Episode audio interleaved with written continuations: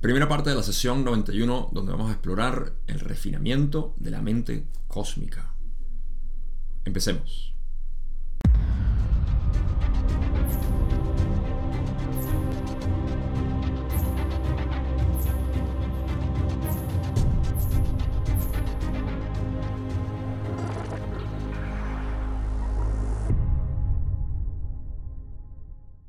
En esta sesión es cuando empezamos formalmente lo que es el estudio de la mente arquetípica, empezando por lo que es la matriz de la mente, pero esto va a llegar más adelante en la segunda parte de esta sesión, porque aquí en las primeras 16, 17 preguntas de esta sesión se van a hablar de otros temas relacionados a lo que es la mente cósmica y un...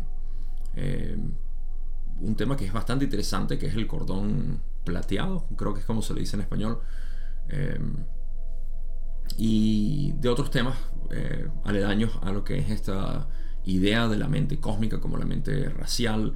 Así que vamos a explorar todo eso aquí y luego en el siguiente episodio vamos a empezar con lo que es la mente arquetípica, empezando por la matriz de la mente. No tengo mucho a modo de introducción, sino empezar por la primera pregunta que tenemos, que es la que he estado incluyendo recientemente, y es la pregunta de Don. Cuando dice, ¿podrías indicarme primero el estado del instrumento? Rale dice que está, como se ha mencionado anteriormente, energía física siempre en deterioro o bajas, pero la energía vital hasta ahora se había mantenido bastante bien. Quiere decir que había encontrado un lugar bastante eh, aceptable, digamos, dentro de lo que era el modo en que estaban viviendo y cómo se estaba alimentando esta energía vital de Carla. La pregunta 2, Don dice, he enumerado las diferentes mentes y quisiera saber si aplican en este aspecto particular. En primer lugar, tenemos la mente cósmica, que es, pensaría yo, la misma para todos los sublogos, como nuestro Sol. ¿Es esto correcto? Esto es correcto, dice Ra. Ahora, para hablar sobre lo que es la mente cósmica, vamos a refrescar lo que es la expresión de el creador o la conciencia a través de lo que es la mente cósmica. En el modelo de la ley del uno tenemos, por ejemplo, la infinidad inteligente como concepto que describe lo que es la conciencia pura. Esta infinidad inteligente Ah, incluso pudiera ir más allá de lo que nosotros conocemos como conciencia porque es una infinidad. Nosotros sabemos que lo único que puede existir es infinidad. Esa infinidad es la unidad. Y esa infinidad no es como eh, desafortunadamente se ha empezado a creer en eh, los últimos 300 años, que ni siquiera 300 años han sido los últimos 100 años, diría yo, eh, científicamente que es una infinidad vacía, no tiene ningún tipo de inteligencia. Por eso es que Ra para mí utiliza el término infinidad inteligente. Así que la infinidad inteligente, que no es más que la naturaleza misma de la realidad, decide experimentarse a sí misma. Y eso es lo que hace al creador. ¿sí? Es, se convierte en creador la, infinidad inteligente, en creadora. Y en esa experimentación, en ese deseo de conocerse a sí mismo, o a sí misma, la infinidad inteligente, eh, comienza el movimiento. Esto de manera resumida es lo que llamamos mente. Hay un movimiento. Esa mente es la primera, o la primera iteración es cósmica, es aquella que tiene inclinaciones de conocerse de una manera específica. Ra nos da toda una cosmología en cuanto a esto, y nos describe que existe lo que es el gran sol central. Ese gran sol central, para mí, representa esa, esas particularidades con las cuales la mente cósmica desea experimentarse en esta octava en particular. Eh, voy a hablar un poco acelerado en lo que es esto, sin explicar mucho, porque ya a esta altura obviamente hemos estudiado todo esto y debería ser parte de nuestro vocabulario y entendimiento visual. Pero entonces lo que tenemos es que esta mente cósmica que se empieza a experimentar decide hacerlo en diferentes nexos. Esos nexos es lo que llamamos galaxias o em, logos como tal. Aquí quiero hacer una distinción que es, para mí, por ser exhaustivo, me gusta hacerla. Ah, pero luego voy a hablar de, lo que yo considero es lo práctico. Eh, existe una distinción de llamar al gran sol central el logos. ¿sí? Y su primera iteración, que son las galaxias, serían sublogos. En este caso estaríamos diciendo que todas las galaxias son sublogos del gran sol central, que es el logos. Eso, en esa jerarquía, eh, estaríamos hablando que eh, una estrella sería entonces un sub-sub-logos, porque es dependiente o yace en un sublogos que es la galaxia. Y eso nos haría a nosotros y el planeta un sub-sub-sublogos, tres subs, ¿no? Esto me parece un poco impráctico porque, al menos a nuestra mente, a mí particularmente, me funciona pensar que las galaxias todas son logos. Porque el gran sol central no lo vemos, a pesar de que existe. Y es una. Eh, es la, la suma total de todas las galaxias. Ese es el gran sol central. Pero eh, las galaxias, entonces, para mí es adecuado decirles logos. De esa manera, cortamos un sub de toda la taxonomía. Entonces tenemos las estrellas como sublogos y el planeta y nosotros como sub-sublogos. Me parece mucho más práctico. Ahora, la mente cósmica es aquella que pertenece al gran sol central. ¿Por qué hice esta distinción? Porque el gran sol central en realidad se está expresando como galaxias, que son los logos. Entonces, el gran sol central, expresado en galaxias, que es la, la mente cósmica, ahora la podemos definir como galaxia. ¿Sí? Esto creo que es lo primero que dice eh, Don aquí. Dice, en primer lugar tenemos la mente cósmica que es la misma para todos los sublogos, como nuestro Sol.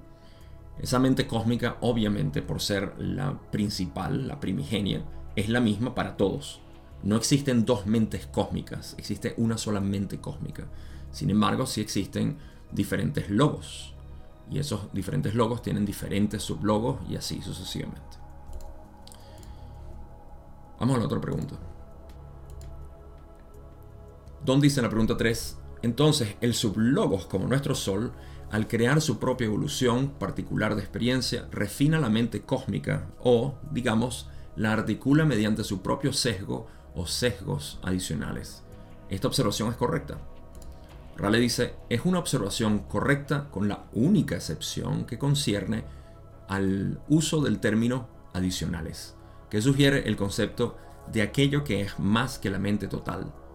En cambio, la mente arquetípica es un refinamiento de la mente total en un patrón peculiar de la elección del sublogos. Así que aquí tenemos el refinamiento de la mente cósmica para la experiencia eh, a través de las octavas o de las densidades en una octava particular. Eh, cada estrella siendo una, una octava distinta de experiencia. Y ese refinar entonces es el de la mente logoica, a veces le decimos, ¿no? Ese, ese refinamiento viene de la mente cósmica. Así que tenemos la mente cósmica expresada en galaxias y esa mente cósmica se refina en cada uno de los sublogos.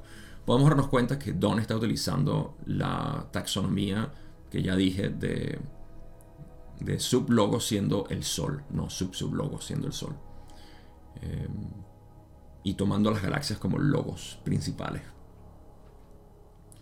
Entonces tenemos el, hasta ahora que la mente cósmica se refina en las estrellas, en nuestro caso el Sol. Y la mente arquetípica, dice Ra, en cambio, la mente arquetípica es un refinamiento de la mente total. Esto es una distinción que hacen para decir, ok, no es que el sol le está agregando a la mente cósmica, sino que la está refinando para experiencia. Y esa, ese refinamiento es lo que llamaríamos la mente arquetípica.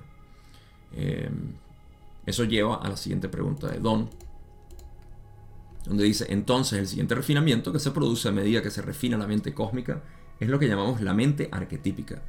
¿Es esto correcto? Y Rane dice, sí.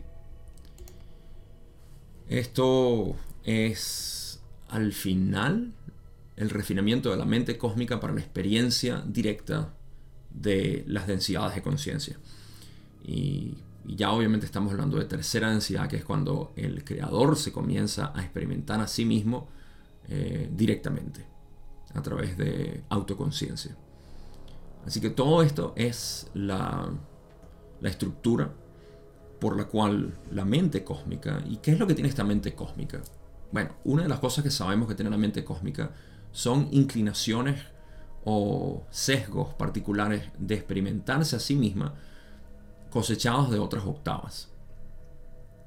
Y esta, esto que tenemos, por ejemplo, para la mente arquetípica es matriz potenciador y significante. Eso es lo que cosechamos de la octava anterior para que sea parte de la estructura fundamental de esta experiencia. Por eso es que toda mente arquetípica existente debe contener matriz potenciador y significante. Esos son las tres, los tres arquetipos principales. Y eh, así ha sido antes y después del velo. Antes del velo, únicamente esos tres. Después del velo, otros experimentos. Y eso ha sido refinado. Ahí es donde entramos a lo que es las... Los soles son como forjas, no solamente de nucleosíntesis, eh, lo cual es lo que produce átomos nuevos, sino una forja de experiencia, de diferentes estructuras arquetípicas que producen una experiencia al creador, la conciencia misma para decir, wow, esto soy y así evoluciono. Ahora, todo esto llega hasta el plan, que ya hemos estado hablando, por cierto. En la sesión pasada hablamos bastante del plan del logos. Si quieren, vayan a repetir esa sesión. Sesión 90 hablamos bastante de eso. Pero esa es la estructura del logos. Ahora, ¿qué hay con la mente planetaria? Porque esa es otra parte de nuestra mente. Quiero apuntar ahorita que se den cuenta de que estamos hablando de la mente que realmente somos, en el fondo, las raíces de la mente. Y ahora estamos pasando de las partes más profundas de la infinidad inteligente, como ya hablé, hacia la manifestación inicial, que es la mente cósmica. Esas son las partes más profundas de nuestra mente, hacia la mente logoica. Y ahora vamos a hablar sobre la mente arquetípica. Y terminando en la mente planetaria. Aquí hay unas distinciones muy hermosas que hacer. Pregunta 5, donde dice, esto crea, entonces supongo, la mente planetaria o racial. ¿Es esto correcto? Rale dice, no. Don pregunta, ¿cuál es el origen de la mente planetaria o racial? Rale explica, esta mente racial o planetaria es parte, este logos, un repositorio, en parte, eh, sí, debería ser en parte. Esta mente racial o planetaria es parte de este logos, un repositorio de sesgos recordados por los complejos, eso no me convence. Eh, por los complejos mente, cuerpo, espíritu que han disfrutado la experiencia de esta influencia planetaria. Vamos a ver qué dijeron en... Eh, yo lo leí mal. Los que están leyendo esto en mi diapositiva se dieron cuenta que leí parte de este logo. Es para este logos. Todo está bien. Eh, a veces quiero buscar errores donde no hay. Em, ok, esta mente racial o planetaria es, para este logo, un repositorio de sesgos recordados por los complejos mente, cuerpo, espíritu que han disfrutado de la experiencia de esta influencia planetaria. Ok. ¿Qué significa esto? Más allá de la confusión que puede haber introducido aquí. Em, pasamos de la mente cósmica a la mente logoica, arquetípica, y ahora a la racial o planetaria. Esto es algo mucho más eh, cercano a nuestra mente particular. Y para explicarlo, aquí es donde se vuelve interesante, ¿no? Porque ya no es un diseño. Y por eso es que Rane dice que no, que esto no es lo que crea la mente racial o planetaria. Como que si la mente arquetípica fuera a crear la mente por la cual nos vamos a experimentar en el planeta. No, aquí es donde empieza el juego, por así decir, donde comienza la exploración. Y para eso tenemos el libre albedrío, que es lo que promueve este tipo de experiencia. Eh, vamos a llamarlo libre. es la, la palabra, es libre. No es aleatoria, es libre. Libre de experimentar lo que quiera. La mente racial o planetaria entonces es básicamente un, una, sí, como dice Ra, un repositorio o una compilación, es un, eh, una mezcla, una combinación de todas las experiencias que han tenido los complejos mente, cuerpo, espíritu en este planeta particular. Eso es lo que es la mente planetaria o racial. A mí me interesa hacer una distinción adicional entre racial y planetaria, porque aquí es donde se va a ir la discusión o la conversación, y me interesa hacer una diferenciación de esto. El mejor ejemplo que puedo dar es tu propia mente.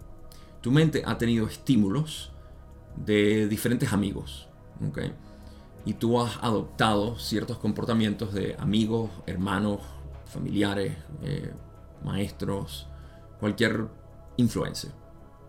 Vamos a llamar a esos razas. Ese es el paralelo.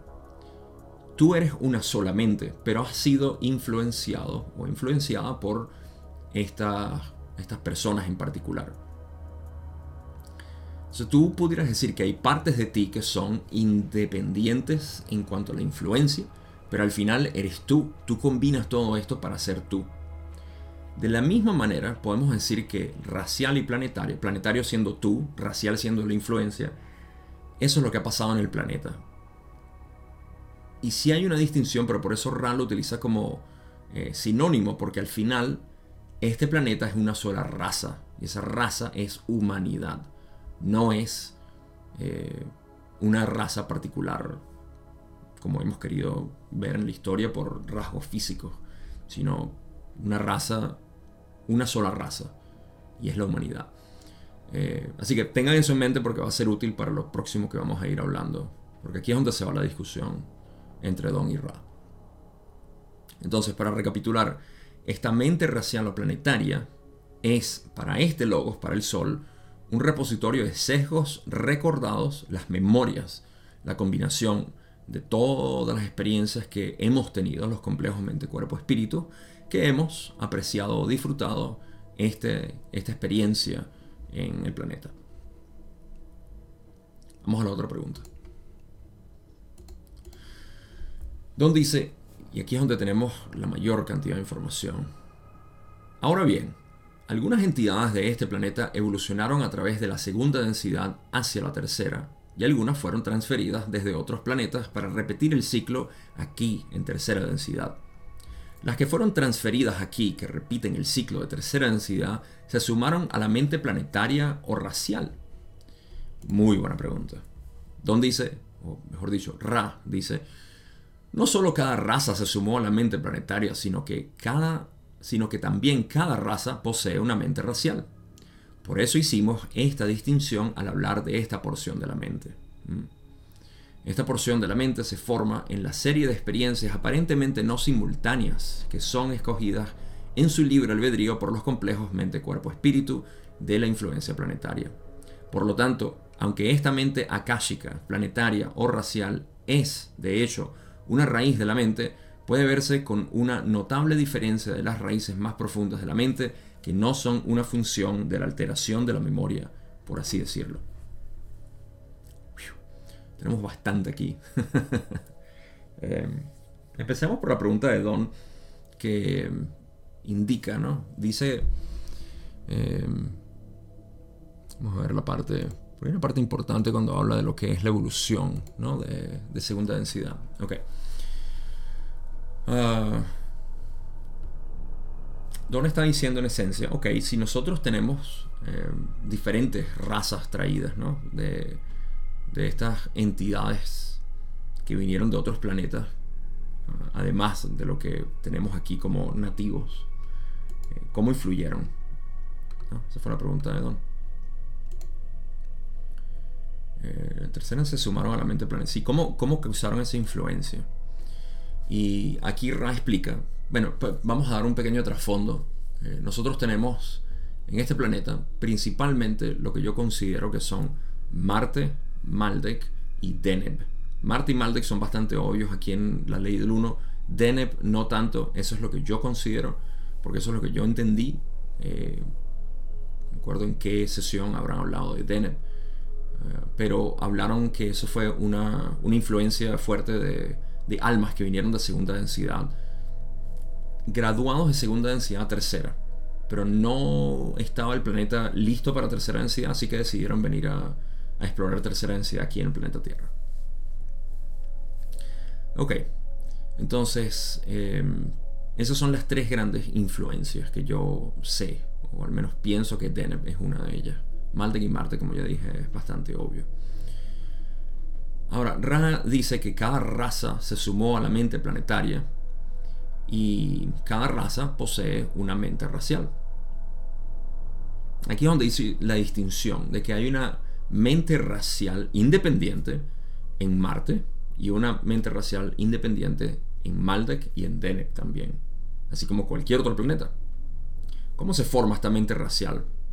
En la segunda densidad, dependiendo de cuál sea el complejo mente-cuerpo que se ha desarrollado y evolucionado para ganar autoconciencia, existen ciertas eh, inclinaciones, dependiendo de cuál haya sido la experiencia de ese animal en particular, o puede ser un vegetal también, como es en el caso de Sirio, creo fue Sirio, creo que sí, eh, donde evolucionaron estas plantas hacia tercera densidad.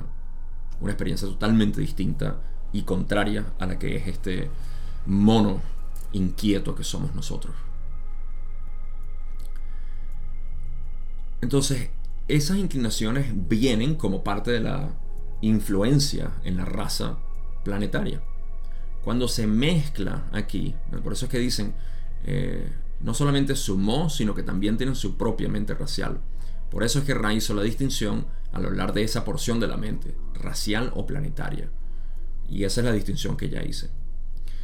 Esta porción de la mente se forma en la serie de experiencias aparentemente no simultáneas que son escogidas en su libre albedrío eh, por los complejos mente, cuerpo, espíritu de la influencia planetaria. Eso es lo que acabo de explicar ahorita también, donde las experiencias de cada una de estas entidades obviamente eh, creó una especie de inercia, por así decir, de inclinación hacia la experiencia, dependiendo de su segunda densidad y obviamente hacia la tercera en autoconciencia. Por lo tanto, aunque esta mente akáshica, planetaria o racial es de hecho una raíz de la mente, puede verse con una notable diferencia de las raíces más profundas de la mente, que son una función de la alteración de la memoria, por así decirlo. Aquí hacemos entonces, la distinción final que me interesa para decir que em, si bien, por ejemplo, existe una influencia de Marte, de Maldek y de Deneb, una vez más, repito, Deneb es mi propia inclusión aquí, puede ser otra, pero a mí me parece que es Deneb.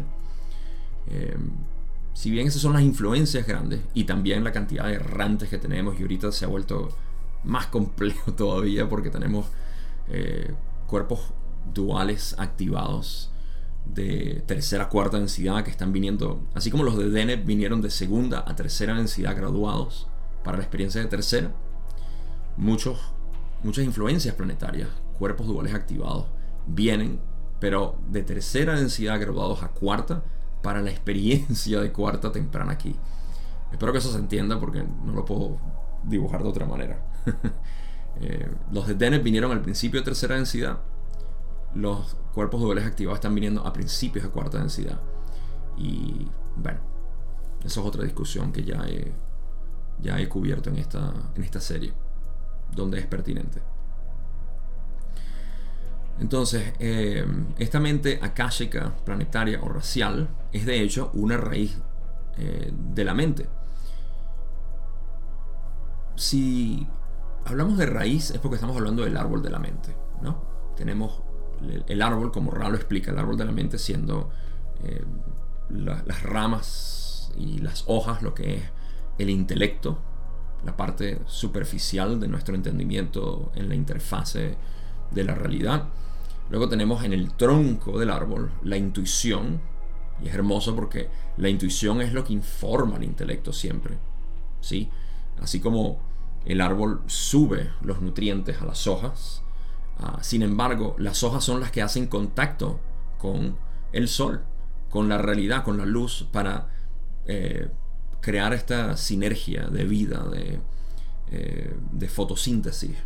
Entonces, aquí vemos hermosamente la mente desplegada. Y la intuición, sin embargo, es lo que canaliza la información, nutrientes, para que esto pueda ocurrir, para que todo esto se mantenga, como una especie de toroide, si los quieren ver así. Eh, podemos seguir la analogía, pero innecesario. Em, lo importante aquí es que la intuición, que es parte de lo que nosotros experimentamos aquí en la experiencia encarnada, la intuición baja hacia las raíces del árbol, en este caso las raíces de la mente, y lo primero que encontramos entonces es la racial. Esa es la influencia más directa que nosotros tenemos en nuestra vida. Eso es lo que nos influye a nosotros, nos da como una especie de individualidad. Y por eso mucha gente se siente atraído a decir, no, sí, yo resueno mucho con este tipo de filosofía que habla de esta manera. Es porque la mente racial tuya siente esa resonancia con, con ese tipo de expresión. Entonces empezamos a ver distinciones entre yo pienso de esta manera y tú piensas de otra manera. Son diferencias filosóficas, ¿no? Em, y eso vamos a hablar un poco ahorita. Esto es importante porque, sobre todo en las comunidades espirituales, eh, se nota esta diferencia filosófica y esto se puede utilizar, obviamente, para uno fortalecer lo que es nuestro conocimiento más profundo o para crear más división. Es inevitable que el ser humano, tal cual como es, cree división incluso dentro de este tipo de visiones, ah, simplemente porque tú no piensas como yo pienso. Pero es importante saber que esa es una de las pequeñas partes de las raíces de la mente cerca de la intuición, la racial. A una distinción mucho más eh, saludable, diría yo, es por la cual Ra dice como sinónimo aquí mente racial y mente planetaria como una. Y la mente akáshica también. Todo esto en realidad es una.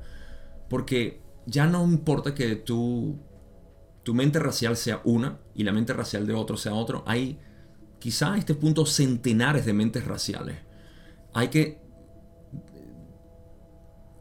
honrar esa mente racial individualmente de repente, pero empezar a, converger, a mezclarse con el resto, porque si no estamos en una parte muy pequeña de la raíz de la mente.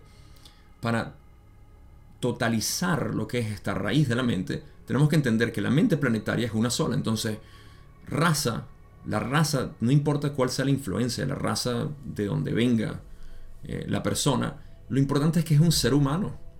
Todos los seres humanos compartimos la misma mente planetaria que es mucho más global que la mente racial particular que un individuo pueda sentir. Así que salir de esa mente racial es importante. Es, pudiéramos llamarlo racismo espiritual. Eh, hay que salir de eso y recordar, todos somos humanos. Al menos. ¿okay? Eso es lo que llamaría la cuarta densidad de unidad entre nosotros. Sin embargo, Ra dice, puede verse con una notable diferencia de las raíces más profundas de la mente que no son una función de la alteración de la memoria. Esto quiere decir que estas otras raíces de la mente, que son logoicas, arquetípicas, eh, o simplemente cósmicas, esas son partes de la mente que no están, eh, no tienen una función en alterar la memoria, la experiencia como tal, aquello que se mueve en nuestro continuo experiencial, que está influenciado por nuestra propia mente planetaria, racial, individual, etc. Todo esto está siendo influenciado por ah, nuestra experiencia, está siendo influenciada por estas raíces de la mente pero las más profundas no alteran esa, parte maleable de, lo que es nuestra memoria y lo que nosotros experimentamos. Así que esto es una invitación hermosa hacia ir a las partes más profundas de la mente, lo cual es la mente arquetípica, la mente logoica y por supuesto la mente cósmica. A, a, las, a la raíz misma de toda la mente que es la infinidad inteligente. Esto es lo que Ra llama el camino del adepto, que es hacer contacto con la infinidad inteligente. Y esto es levantar el kundalini. Aquí nos podemos extender a hablar muchas cosas, pero levantar el kundalini es simplemente eh, elevar lo que es la posición en la cual la conciencia, la mente consciente, está percibiendo la experiencia. Si la percibes a través de separación, de diferencia de filosofías y de todo esto, estás en las partes inferiores de los centros energéticos. Si la elevas al corazón donde entiendes y aceptas las diferencias de todos y no hay crítica, no hay juicio hacia ti o hacia otros, estás hablando de amor universal y en ese momento comienza el trabajo espiritual desde la plataforma que es el corazón. Mucho que discutir hoy, pero ahí, pero eh, hay, hay más que cubrir dentro de esta línea. Sin embargo, me quería enfocar en esa parte de entender lo que era la estructura de la mente, empezando por lo que es el intelecto, que es lo que nos permite tener esta eh, interacción diaria con todos, bajando hacia la intuición, a las raíces de la mente, que es nuestra identidad racial, que es simplemente una inclinación natural a decir, esto me resuena de esta manera, ah, pero salir de repente es una invitación para quienes mm, ya no disfruten ese argumento filosófico que hace varios meses me acuerdo que hice un video hablando de esto que ya ah, a mí me, interesaba muchísimo la discusión filosófica de que si esto es real y, esto es lo que dicen y de esta manera está mejor expresada. Eh, perdí básicamente ese interés es algo que todos tenemos que perder en algún momento para hablar más que nada de aquello que es trascendental que todos unimos. Por ejemplo, si reunimos a todos, todos los espiritualistas, religiosos o no religiosos, eh, todo el mundo que tenga algún tipo de filosofía particular de lo que es el espíritu, ¿sí? espiritualistas, nos reunimos a todos todos van a tener diferentes opiniones, todos, absolutamente, van a tener formaciones distintas, van a querer explicar los conceptos de una manera diferente. Y, eso es entretenido, eso, es, eso puede ser, como ya dije, muy productivo para el intelecto. Los hindúes y los budistas han estado haciendo esto por miles de años y todavía siguen sacando, eh, digamos que, conversaciones productivas con el objetivo de llegar a la trascendencia. ¿sí? Así que puede ser útil. Pero llega un momento en el cual uno hace ese paso a la trascendencia y dice, ah, esto es, cuando te empiezas a impregnar de esa infinidad inteligente, de ese conocimiento que es simplemente un conocimiento de ignorancia, desconozco lo que es y en ese desconocimiento vivo. Eh, es como Nisargadatta Maharaj dijo, amor es saber que soy todo.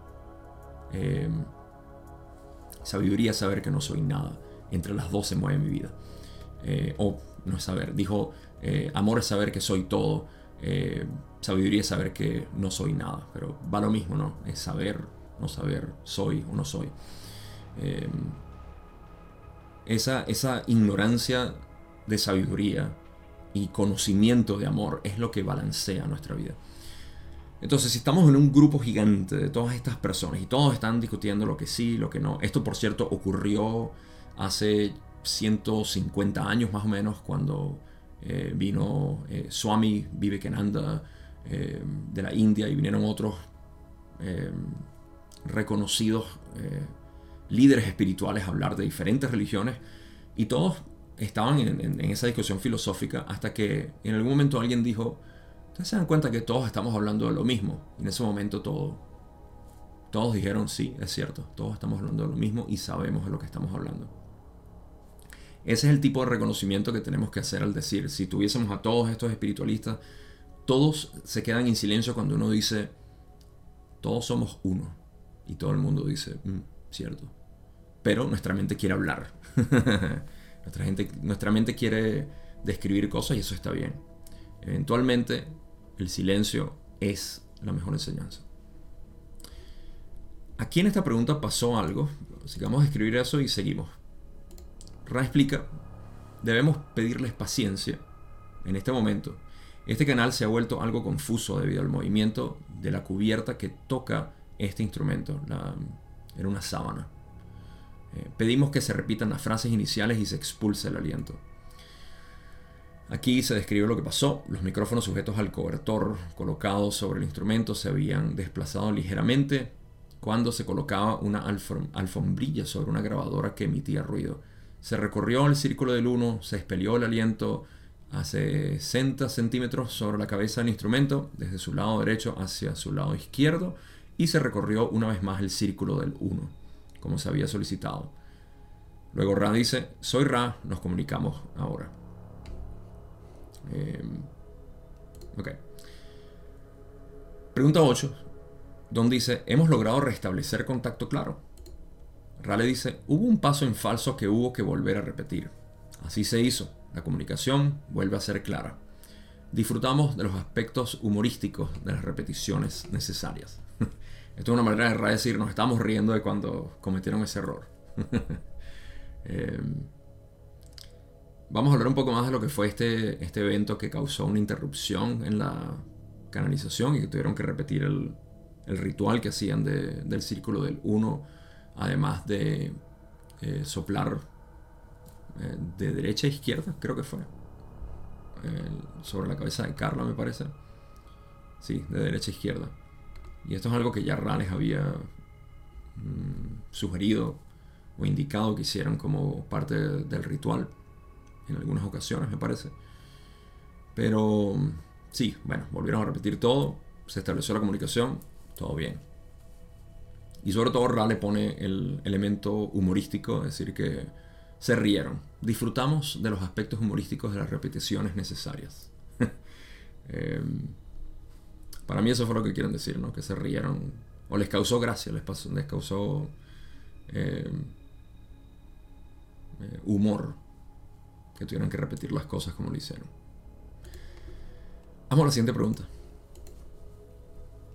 Don dice en la pregunta 9, ¿qué ocurrió cuando se movieron ligeramente los cables del micrófono?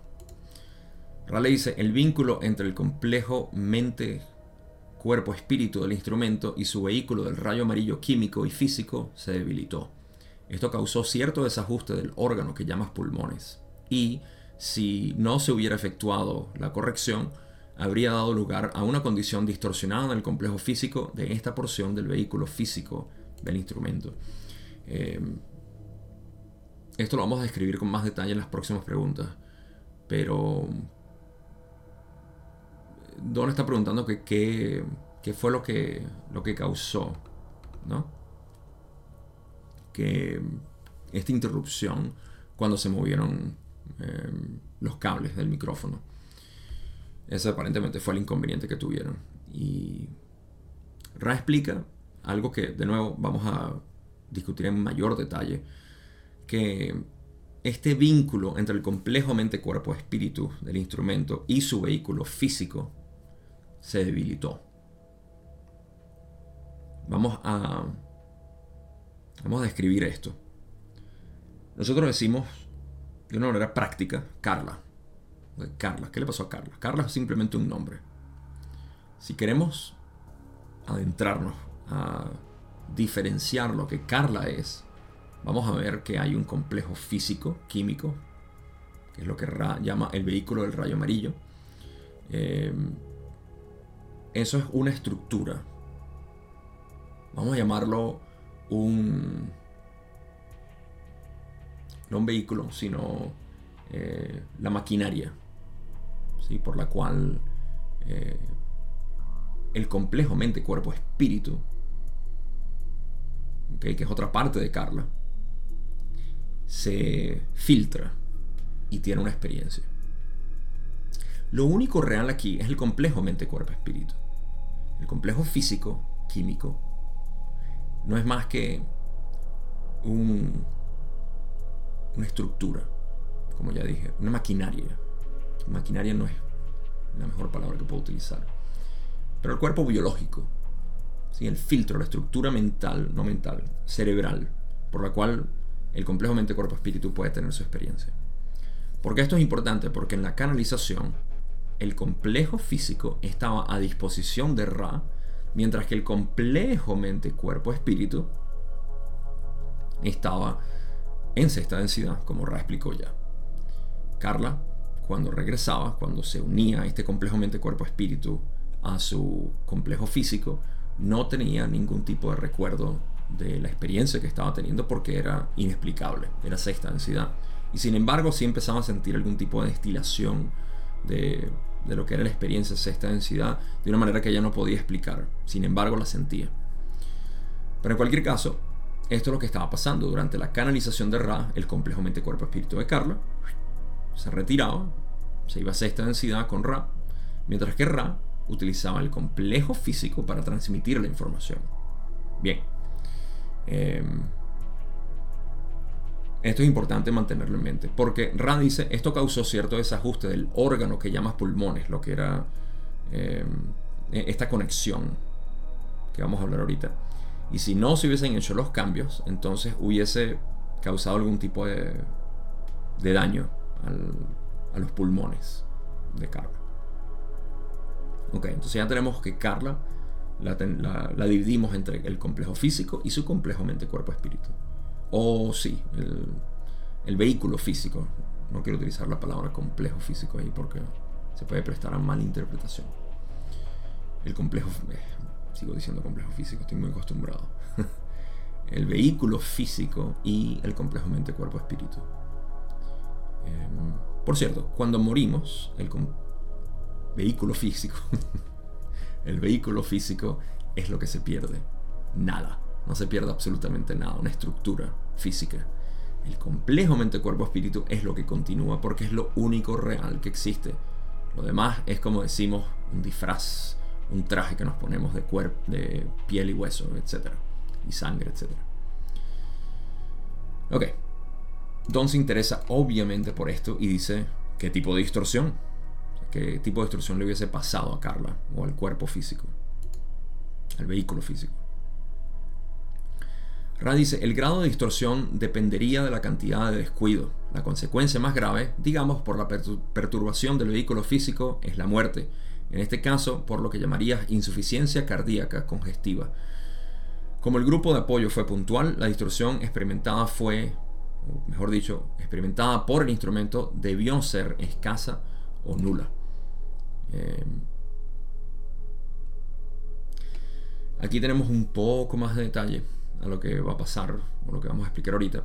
Eh, pero el grado de distorsión, el grado de daño que hubiese tenido eh, Carla, hubiese dependido de la cantidad de descuido que ellos hubiesen tenido. No sé qué implica esa cantidad de descuido, pero de repente maltratar, en el mejor sentido de la palabra, maltratar el cuerpo físico de Carla mientras estaba en ese trance. Y ahorita hablo de eso para que tengan una referencia bastante común. Por eso es que el cuerpo de Carla tenían que mantener en ese estado de tranquilidad y de relajación.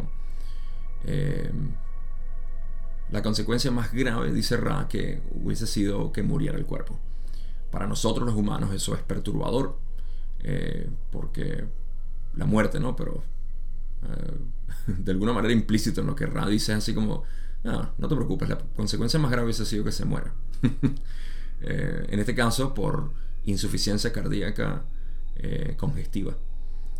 Y, y, esto, ahorita explico mi especulación. Ahora, sí, esa esto lo vamos a explicar ahorita, así que no, no me voy a expandir aquí. Pero eso es lo que hubiese pasado, ¿no? Si lo hubiesen descuidado, en el peor de los casos, eso. En otros casos se hubiese lastimado de repente, hubiese, no sé, algo hubiese pasado, hubiese tenido algún problema en los pulmones, no lo sé. Pero Ra dice que como el grupo de apoyo fue puntual, entonces la distorsión experimentada es casi nula, en esencia. Ahora Don hace la pregunta que importa. Dice, ¿por qué un efecto tan insignificante como el ligero movimiento del cable del micrófono da lugar a esta situación? No desde el punto de vista mecánico o químico, sino filosófico, si puedes responder a esta pregunta. Y Rale dice, eh, solo podemos responder mecánicamente, ya que no hay filosofía para los reflejos de la función vehicular física. Vamos a ver por qué dicen eso. Dicen, existe lo que podrías llamar el reflejo del cordón de plata es decir, cuando el complejo mente-cuerpo-espíritu mora fuera del entorno de la envoltura física y la envoltura física es perturbada, la envoltura física llamará reflexivamente de vuelta al vivificador ausente. ¡Wow! ¡Qué frase tan hermosa! Es decir, al complejo mente-cuerpo-espíritu que está conectado con lo que puede verse metafísicamente como lo que algunos de sus filósofos han llamado el cordón de plata. Ok, esta estructura ya la vimos, así que vamos a unirla con el cordón de plata. El cuerpo eh, físico o el vehículo físico y el complejo mente-cuerpo-espíritu. Cuando tú estás en estado de vigilia, los dos están en, en unión. ¿okay? Hay, hay una continuidad de, de, conexión entre los dos. El cordón de plata, según lo entiendo yo, eh, no está estirado, está simplemente en reposo, en su estado, digamos, natural de unión con el cuerpo físico. El complejo mente cuerpo-espíritu no depende del cuerpo físico. Sin embargo, para tener una experiencia encarnada depende del cuerpo físico. Así que así estamos normal.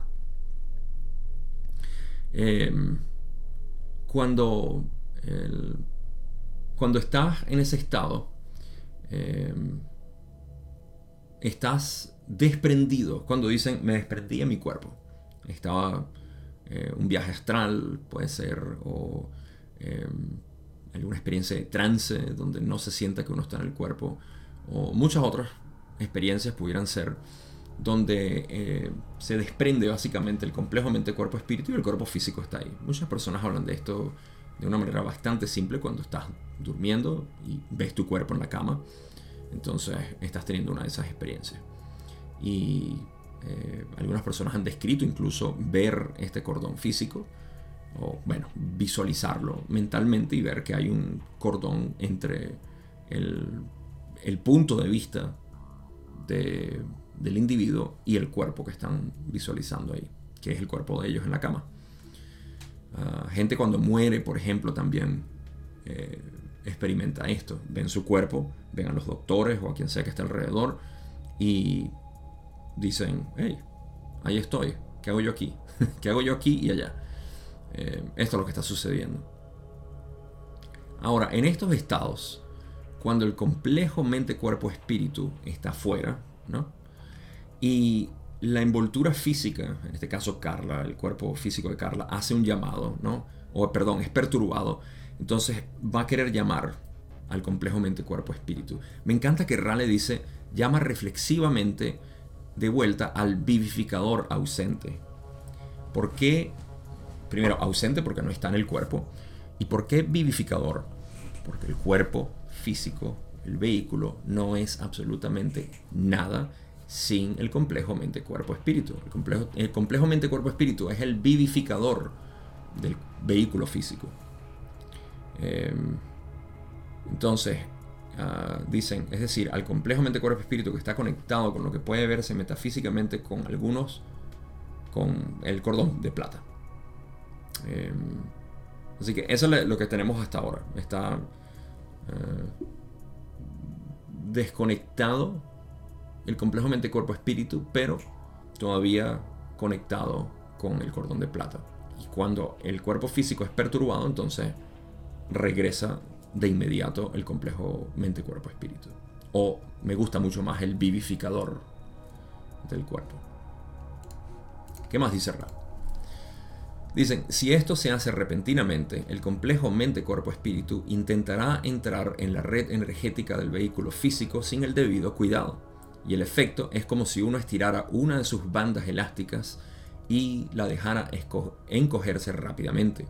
El golpe seco resultante golpearía con fuerza la parte anclada de la banda elástica. Eh, ya que tenemos toda la, la visualización o la estructura de lo que está pasando, podemos ahora análogamente verlo como si el cuerpo físico es donde yo presiono con, digamos, el pulgar y mi dedo índice en uno de mis nudillos, la liga, la banda elástica, y con mi otro pulgar y el nudillo de mi índice, estiro la liga.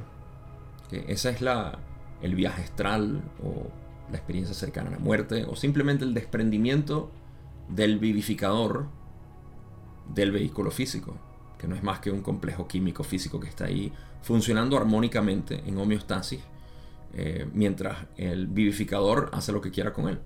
En este caso se está desprendiendo. Si nosotros no tenemos cuidado al eh, despertar de esto, entonces es como soltar la liga y obviamente esa tensión viene con inercia o con potencial, con cinética aquí y golpea mi pulgar, en este caso el pulgar izquierdo que tengo aguantando la liga. Ese golpe lo que hace es eh, afectar el cuerpo físico y eso es lo que puede causar el daño. Es básicamente como que el cordón de plata se estirara y si no hay cuidado, ese cordón elástico puede golpear el cuerpo físico porque es un impacto de súbito. Eso es lo que Ra explica aquí cuando dicen el golpe seco resultante golpearía con fuerza la parte anclada de la banda elástica. En este caso es el cuerpo, el vehículo físico, el ancla. Mientras que la, banda estirada es el complejo mente-cuerpo-espíritu que regresa de golpe. Em, ahora, les dije que tenía una... Hay un caso particular que son los sonámbulos, ¿no? Que no recuerdan nada. Ellos simplemente están ahí, pueden hablar contigo y caminan, pueden comer, pueden hacer actividades, se vuelven a acostar y no recuerdan nada. Se ha dicho mucho, no despiertes a alguien que está sonámbulo.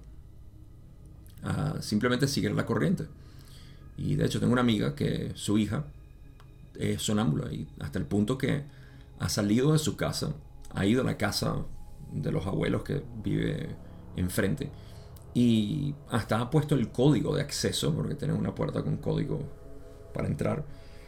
Código de acceso entró a la casa y estaba sentada ahí tranquila durante la noche. Eh, así que este tipo de cosas sucede y esto es algo similar. No es lo mismo, ¿no? Porque la verdad es que yo no sé qué está haciendo el complejo mente-cuerpo-espíritu en ese caso, pero Sí sé que no, te, no, se deberían despertar de súbito porque puede ser muy traumático o impactante o no sé qué pueda pasar. También otras personas que están en trance o que están durmiendo. Este tipo de desconexión que naturalmente ocurre eh, debe ser tratado con cuidado porque el impacto puede ser muy fuerte. Los viajes astrales son uno de esos también. Y he escuchado, no conozco una experiencia particular, así que no puedo eh, atestiguar de esto, pero he escuchado que hay personas que se ponen a experimentar con viajes astrales y ciertamente empiezan a tener eh, afecciones de, varios tipos. No conozco cuáles son, simplemente lo he escuchado. Eh, y tiene sentido. Hay que tener cuidado con lo que se está haciendo, pero no es un cuidado, es simplemente una educación y una práctica y un entrenamiento adecuado para este tipo de cosas. Entonces, eh, en este caso, obviamente ellos estaban experimentando con algo lo más delicado posible, que era que el complejo mente-cuerpo-espíritu de Carlos no estaba presente en lo absoluto. Y cualquier perturbación podía causar esto. Ahora, la, la pregunta termina con Ra diciendo, el proceso por el que ustedes como grupo pasan al llamar de nuevo a este instrumento podría compararse a tomar este elástico y suavemente disminuir su grado de tensión hasta que no fuera perceptible el estiramiento. Así que esta es la manera con la cual despertaban a Carla y con que ciertamente deberíamos siempre tratar a alguien que está eh, fuera de su cuerpo y no sacudirlos y decir, regresa a ti. Em, no, en serio, eh, es este tipo de cuidado, ¿no? De eh, llamarlos lentamente por su nombre y como darle la bienvenida otra vez. Y eso es lo que Ra describe aquí como que no soltar la liga, sino simplemente relajar la tensión. Es equivalente a eso. Y ese es el efecto del cordón de plata cuando es eh, visualizado de esta manera. Vamos a la otra pregunta.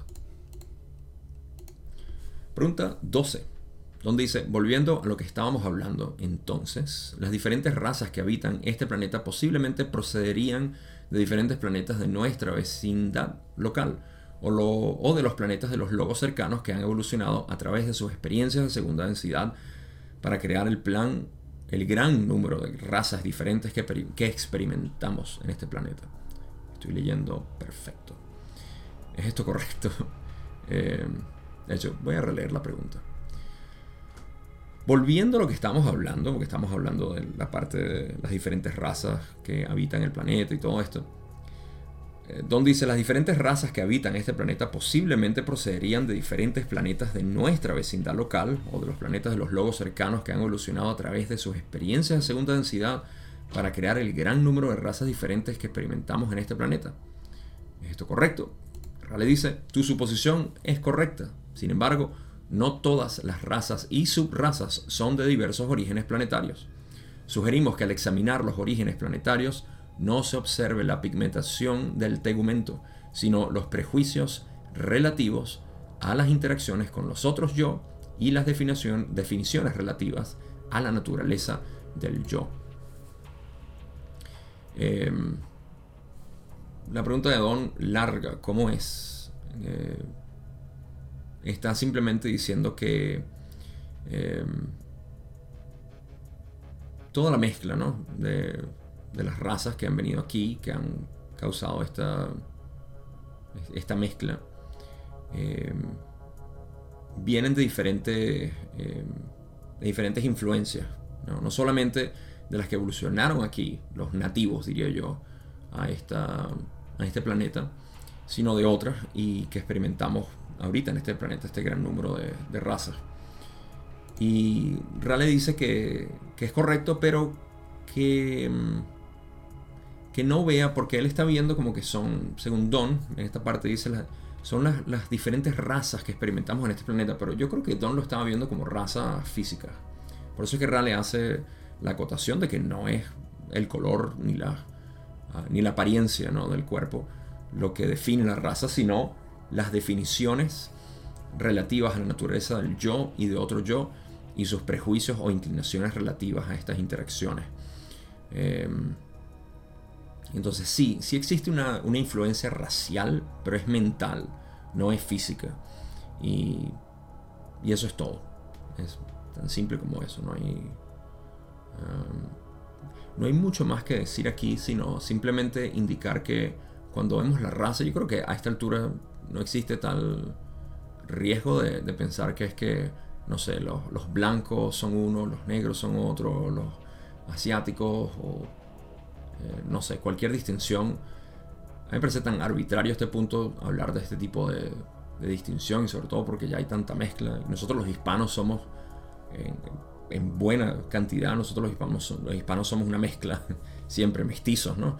Entre estos eh, blancos, indios o indígenas eh, y negros. Así que todos tenemos al menos un poco de esa mezcla. así que no, no es una relación directa, obvio no creo que exista a esta altura, no creo que haya existido en el pasado, sino hace 75.000 años más o menos, cuando existían tribus que sí, obviamente se tuvieron que haber agrupado por eh, entendimiento y posiblemente eran físicamente parecidas, todas. Eh, pero yo creo que eso era más un resultado de la combinación biológica aquí del ADN en, cuanto a la encarnación de todos. No sé, es interesante, pero no, no me interesa ahondar en eso porque no, lo veo práctico ni útil. El punto es que la raza a la cual nos referimos aquí es obviamente la raza mental. O sea, la influencia del planeta de donde viene, en esencia, en nuestra, nuestra mente. Y, y sí, aquí no, tengo mucho más que, agregar. Eso es lo que yo decía, esa parte que es muy mínima de nuestra raíz de la mente, que igual es interesante siempre. Y por eso que yo veo que existe tanta afinidad, sobre todo um, en, la espiritualidad New Age, existe mucho esa resonancia eh, básica e inmediata cuando vienes de tener un... Ah, somos productos de Dios, somos eh, productos del universo, lo que sea que sea nuestra creencia superficial y de repente nos damos cuenta de que hay mucho más que eso. La primera resonancia que tenemos es la racial. Entonces nos identificamos con ciertas inclinaciones, como ciertas personas hablan y todo esto, y, está bien. Mientras vamos en el camino hacia, en la dirección de las raíces de la mente, que es lo que todos debemos como buscadores espirituales, tenemos que ahondar en las raíces de la mente hasta llegar a la infinidad inteligente. Eh, bueno, pues es un paso interesante. Pero hay que trascenderlo, hay que trascender toda la mente hasta llegar a la conciencia indiferenciada, que es lo que es el reconocimiento del ser. Entonces, eso, para mí eso explica el por qué existe tanta afinidad ahorita y seguirá existiendo mientras haya gente despertando con estas primeras partes de la raíz de la mente, que es la afinidad con su grupo racial o algo así. Eh, pasemos a la otra pregunta. Mm, vamos a pasar a varias de, de estas preguntas, creo, que son cortas, y luego sintetizamos todo. Don dice, ¿cuántos planetas diferentes han suministrado los individuos que ahora habitan este planeta en esta tercera densidad? Ra dice, esto es percibido por nosotros como información sin importancia, pero inofensiva. no querían hablar de esto. Hay tres influencias planetarias principales sobre tu esfera planetaria, además de las de tu propia derivación de segunda densidad, y 13 grupos planetarios menores, además de los anteriores mencionados. Así que aquí tenemos la respuesta de Ra en cuanto a la influencia eh, planetaria racial a nuestro planeta en 1981.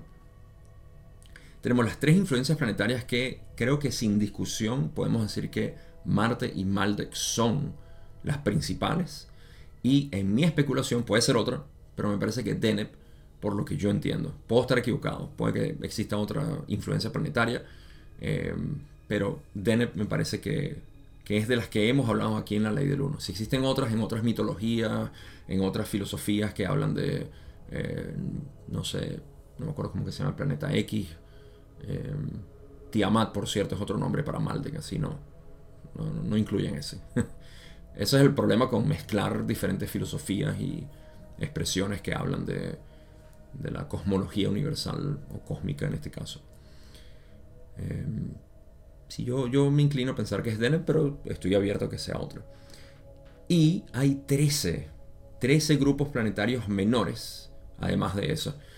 Yo no estoy seguro si estos 13 grupos son lo que a veces escuchamos con tanto énfasis. Muchas personas que. Hay tantas personas que se consideran de las Pléyades, eh, otros de Sirio, otros de Arcturus y así.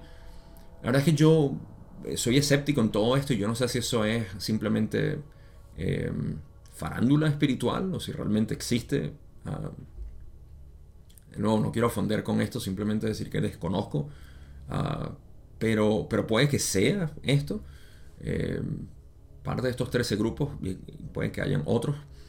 Eh, y, y esto no es incluyendo los que están llegando ahorita, como ya dije, de graduados de tercera densidad a la experiencia temprana de cuarta densidad, aquí todavía encarnados en cuerpos de tercera densidad, ni tampoco todos los errantes que vienen de quién sabe cuántos diferentes, eh, cuántos complejos eh, de memoria social. Así que la influencia es enorme, pero en grandes rasgos, esos primeros tres, y menormente esos 13 grupos planetarios que, uh, sí, me inclino a pensar que pueden ser eso de las Pleiades, Arturus, Sirius y no me acuerdo cuántas, cuántas otras más porque no, nunca tuve interés en eso pero sé que existen y hay mucha gente que habla de diferentes...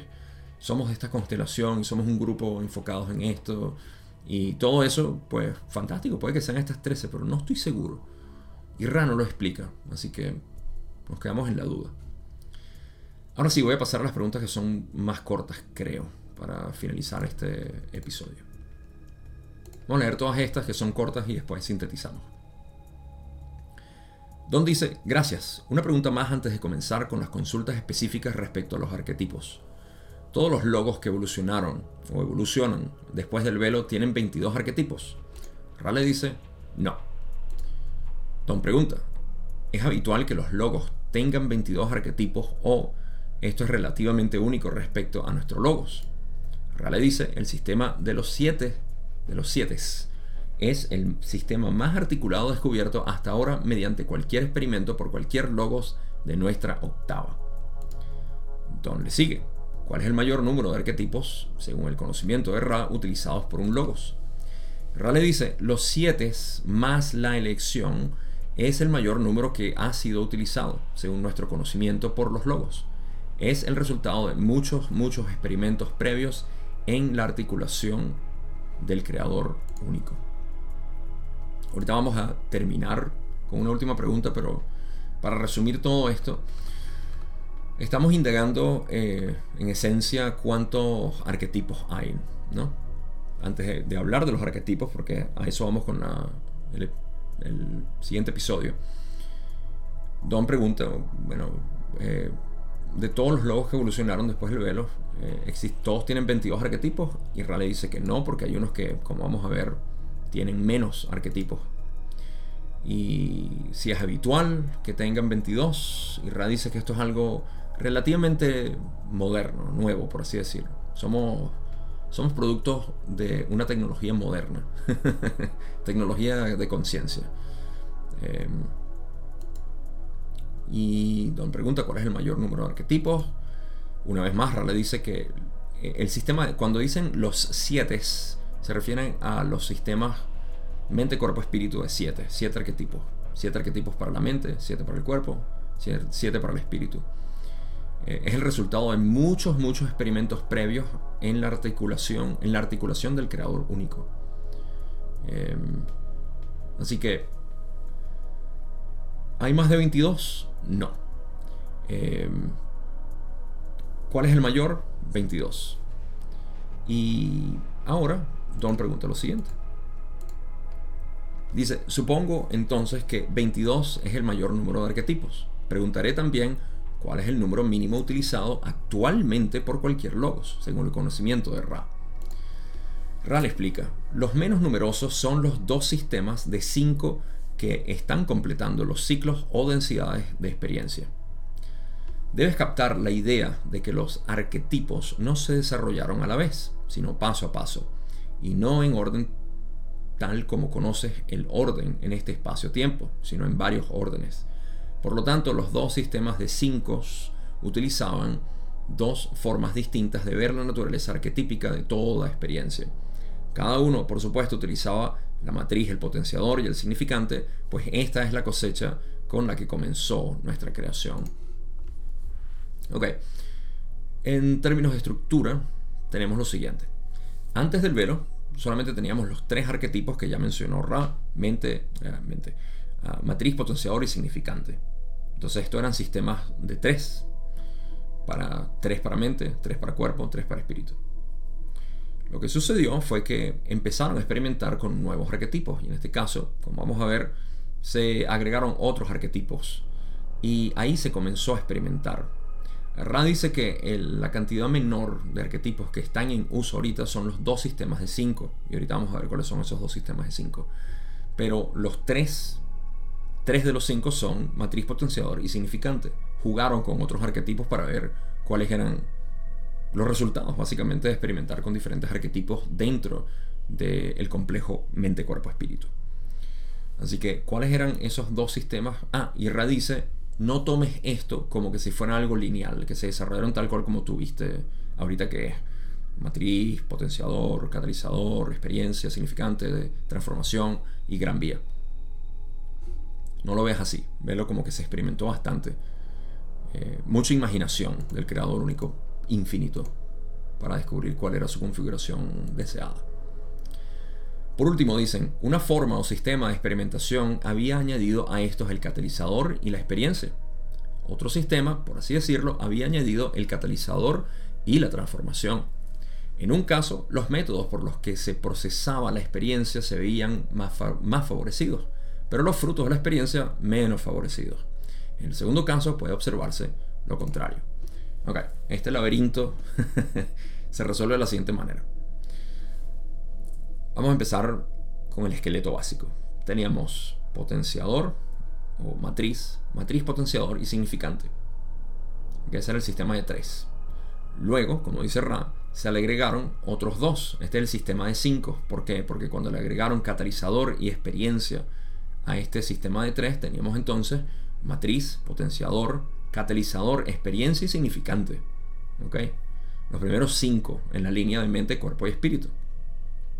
En otro sistema se le agregó fue catalizador y transformación, no experiencia. Así como en el de experiencia no se agregó transformación. Ahora, ¿qué pasa en estos dos sistemas de 5? Tenemos dos sistemas de 5. Una vez más, eh, matriz, potenciador, catalizador, experiencia y significante. Y en el otro sistema tenemos matriz potenciador, catalizador significante y transformación. En estos dos sistemas de 5 pasó lo siguiente. En el primero, donde había catalizador y experiencia, em, los métodos por los que se procesaba la experiencia se veían muy favorecidos, claro, porque teníamos un arquetipo de experiencia, pero los frutos de la experiencia menos favorecidos. ¿Por qué? Porque no había transformación. El arquetipo de transformación no se experimentaba. En el segundo caso, donde no había arquetipo de experiencia, lo contrario ocurría, que era que la experiencia no se veía favorecida, pero los frutos de la experiencia sí. Entonces pueden ver cómo de alguna manera estamos teniendo atisbos a cómo era esta experiencia y no era favorecida ya sea para la experiencia o para el producto de la experiencia, que es lo que nosotros realmente queremos. Sí, en ambos casos existía catalizador como arquetipo. Interesante.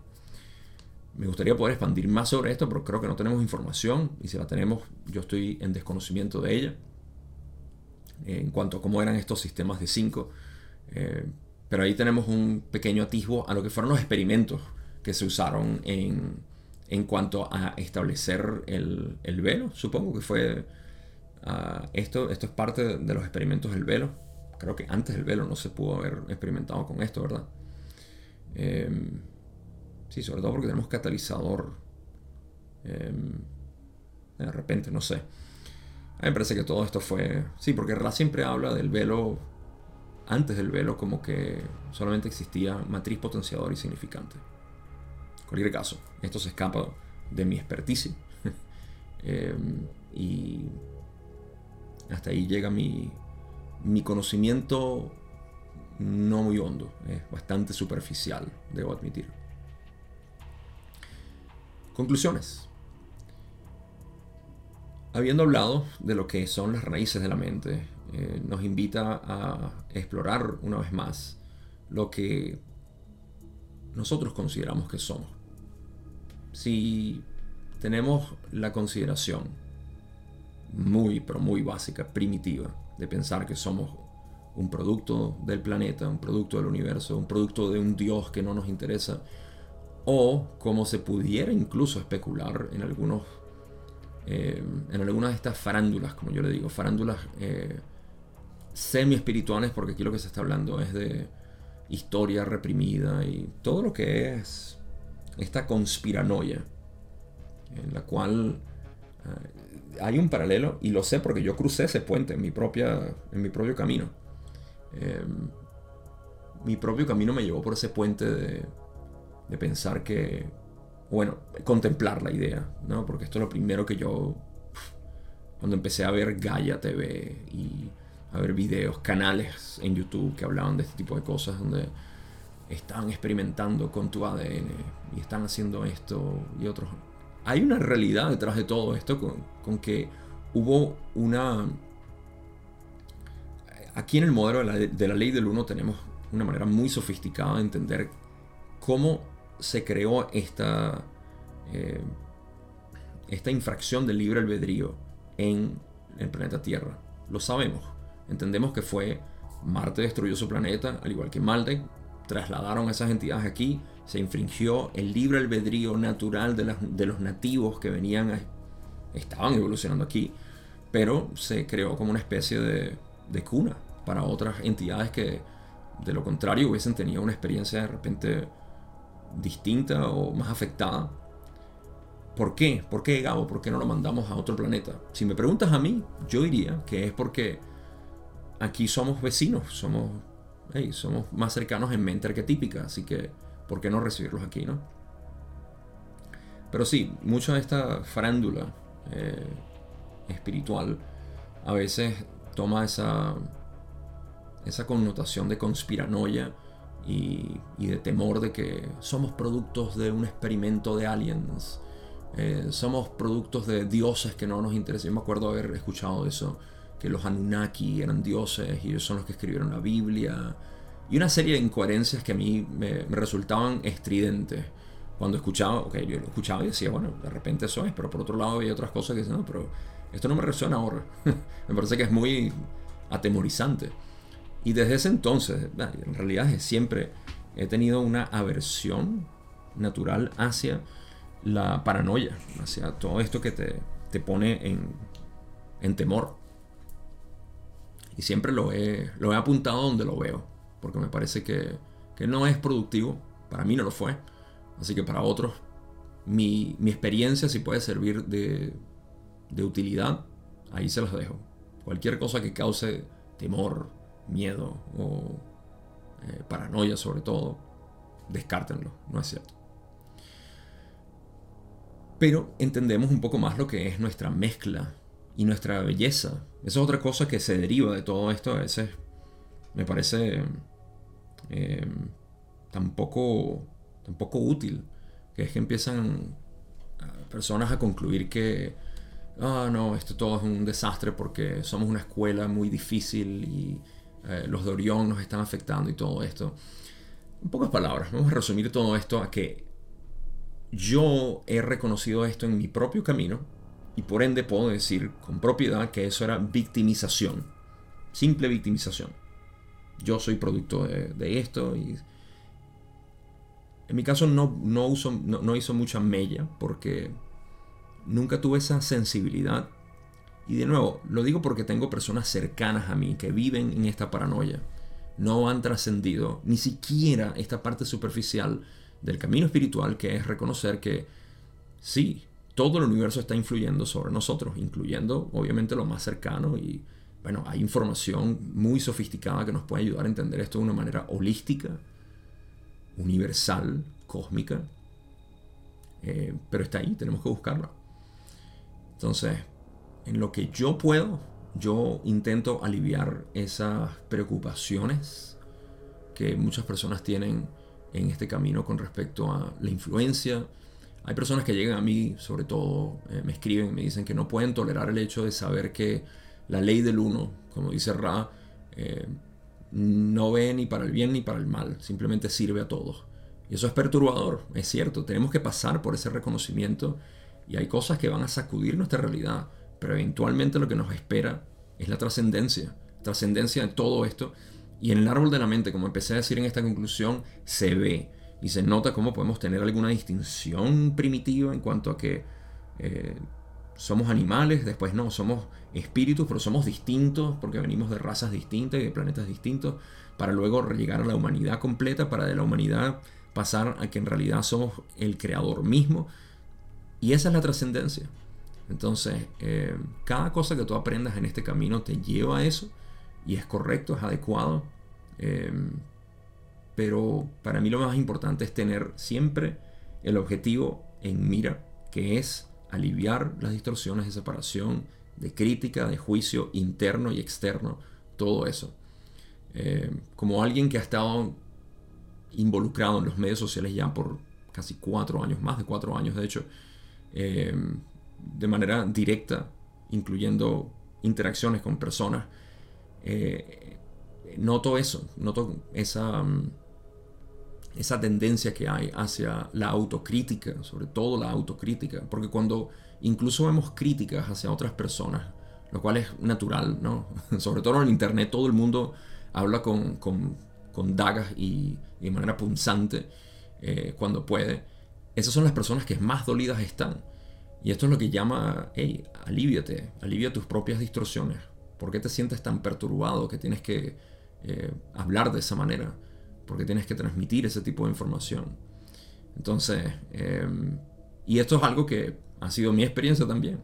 Como comunicador, a través de los años me he dado cuenta de cómo mi propia voz eh, tiene sus propias punzadas hacia ciertas cosas y, hey, momentos en que uno reflexiona y dice, eso es porque me estoy haciendo daño a mí mismo en realidad. Es algo que tengo que sanar yo. Y ahí es donde tomamos responsabilidad y no estamos atribuyendo a que existen otras cosas externas que me están causando esto. Yo soy una víctima. Pero eso es todo. Siempre llamando a la reflexión interna, a que uno internalice sus propios problemas y meditación, meditación, meditación. Eso es todo lo que tengo. Ah, no me despido sin antes invitarlos o eh, sugerirles que se pasen por mi plataforma en Patreon. Si disfrutan este contenido que hago en la serie La Ley del Uno, voy a seguir haciéndolo por ah, meses o años, incluso porque cuando se acaban las sesiones voy a continuar con haciendo síntesis de ciertas cosas. Considera apoyarme con una contribución bastante pequeña, pero que para mí funciona enormemente. No sabes cuánto. En Patreon, me encantaría que me apoyaras de esa manera. De todas maneras, tu apoyo aquí en YouTube o en el podcast, que también sale este contenido abierto para todos, es bastante. Eh, sacude el algoritmo dejándome un comentario positivo o negativo, como quieras. Todos ayudan al algoritmo y son bienvenidos. Eh, si te gustó o no te gustó también, si lo quieres compartir, si quieres eh, borrarlo de tu historia también, creo que eso ayuda. Cualquier cosa a través de la conciencia colectiva. Gracias simplemente por ser tú y por estar ahí escuchándome. No tengo más nada que decir, sino, como siempre, que tengan un buen día, buenas noches y nos vemos en la segunda parte de la sesión 91. Mente arquetípica.